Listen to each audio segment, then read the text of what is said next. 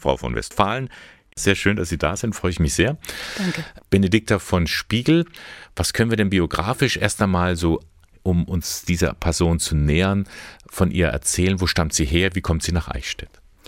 Also Benedikta von Spiegel stammt aus ostwestfälischem Stiftsadel im Hochstift Paderborn, hat sich dann auf einer Reise nach Italien äh, dafür entschieden, ins Kloster zu gehen, gegen den Willen ihrer Familie. Sie ist dann 1918 nach zwei Zwischenstationen nach Eichstätt gekommen. Vorher war sie sehr unglücklich in den Klöstern. Es waren auch Zweifel immer im Raum, ob sie überhaupt geeignet sei. Aber in Eichstätt hatte sie sehr schnell ihre klösterliche Heimat gefunden, konnte ihre Talente entfalten und so wählte der Konvent sie 1926 zur Äbtissin, nachdem ihre Vorgängerin krankheitsbedingt resigniert hatte. Was war sie für ein Menschentyp? Äbtissin, Klosterfrau stellt man sich ja vor, jemand, der hinter geschlossenen Mauern lebt und betet. Ähm, so war sie eben nicht und das machte auch die Schwierigkeiten in den beiden Vorgängerklöstern für sie aus. Äh, sie war eine sehr selbstbewusste Frau, ähm, die sehr viele Talente hatte. Sie, hatte, sie konnte sechs Sprachen äh, fließend sprechen, alte und auch äh, moderne Sprachen. Sie war musikalisch, also eine sehr vielseitig begabte Frau, äh, die diese Freiräume brauchte und die konnte sie in St. Walburg finden. Sehr vielseitig ist auch die Biografie, die Sie geschrieben haben. Sie haben ähm, mannigfaltige Sachen herausfinden können. Aber wir wollen uns mal auf einen, einen Lebensabschnitt ein bisschen konzentrieren. Das ist die Zeit des Nationalsozialismus, Zweiter Weltkrieg. Da hat sie ja, ja. für die Stadt und für ihr Kloster eine entscheidende Rolle gespielt. Das kann man so sagen. Sie war unter den äh, Klosteroberen in Deutschland, also unter den Äbten und Äbtissinnen, ein absolutes Solitär.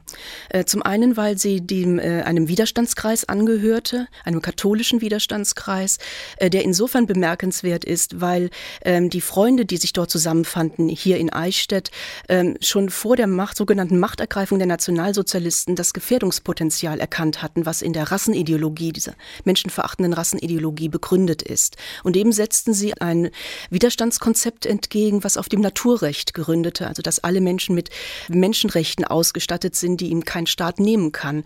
Und das hat diesen Kreis zusammengeführt und sie haben sich 31, 32 gesagt, wir müssen etwas tun. Und in diesem Kreis spielte Äbtissin Benedikta äh, eine wichtige Rolle. War das für Benedikta von Spiegel nicht auch gefährlich?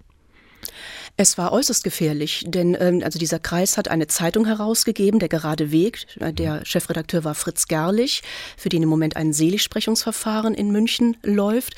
Ähm, nach der äh, sogenannten Machtergreifung wurde Gerlich sofort verhaftet, gefoltert und dann im Zuge der Röhmmorde 1934 hingerichtet. Der wichtigste offizielle Mitarbeiter war Pater Ingbert Naab, hier in Eichstätt ein Kapuzinerpater, der ins Exil flüchten musste und dort auch starb. Und äh, der Kreis, der dann verblieben war, der ist dann übergegangen zu konspirativen Widerstandsformen. Sie haben Flugblätter verfasst, in die Schweiz geschmuggelt, von dort Informationsmaterial geholt. Also sie war eine Frau von Welt, eine Netzwerkerin, wie Sie mir vorhin erzählt haben. Und das ist kein Geheimnis oder das kann man so sagen, dass Eichstätt heute so eine schöne, schmucke Barockstadt geblieben ist, also nicht zerstört wurde im Zweiten Weltkrieg, das haben wir auch Benedikta von Spiegel zu verdanken. In einem ganz erheblichen Maße, ja.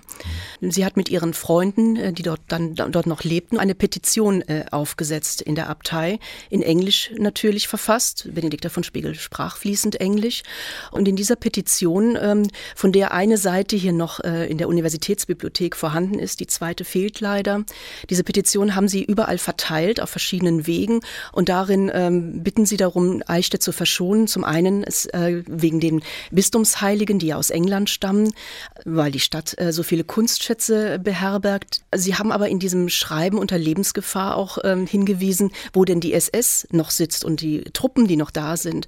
Und sie haben sogar Empfehlungen ausgesprochen, welche Wege am besten zu nehmen sind, um die, in die Stadt Eichstätt zu kommen. Also ein hochriskantes Unterfangen. Ja, und es hat funktioniert. Eichstätt ist verschont geblieben. Das alles kann man in Ihrem Buch nachlesen. Was würden Sie sagen, ist so, was wir daraus für heutige Verhältnisse mitnehmen können? Also was wir heute vielleicht mitnehmen können aus ihrem Leben, ist diese Zivilcourage, die sie gezeigt hat. Also unter Bedingungen, die menschenverachtend sind, die christlichen Werte hochzuhalten und dafür einzustehen. Und das nicht hinter den Verborgen, hinter den Klostermauern, sondern aktiv auch nach außen zu wirken mit ihren Freunden. Und es ist eben schade, dass sie als Frau in diesem Eichstätter Widerstandskreis, der vor allen Dingen von Fritz Gerlich und hier in Eichstätt von Pater Ingwart Naab äh, bestimmt wird, als Frau doch etwas unterbelichtet ist und immer wieder untergeht. Und das versuche ich halt in meinem Buch, äh, sie da etwas mehr in das Licht zu rücken. Und es ist Ihnen ja auch gelungen, an Dokumente und äh, Berichte heranzukommen, die sonst einem verschlossen sind. Das dürfen Sie uns noch verraten, Frau von Westfalen, wie Sie daran gekommen sind. Ja, äh, durch, eine, durch die verwandtschaftliche Beziehung meines Mannes, der ein Großneffe der Äbtissin ist, war es mir halt vergönnt, den, ähm, den ganzen Nachlass von Äbtissin Benedikta von Spiegel, der im Archiv der Abtei St. Walburg in Eichstätt äh, liegt, einsehen zu können. Das ist normalerweise für Wissenschaftler nicht möglich. Und ähm, so habe ich halt wirklich hochinteressante Dokumente auswerten können, äh, in ganz verschiedener äh, Hinsicht, auch in Bezug auf das Verhältnis zu ihrer Freundin, der stigmatisierten Therese Neumann in Connors Masreuth, was mir eben ermöglicht hat, dieses ähm, Charakterbild zu zeichnen.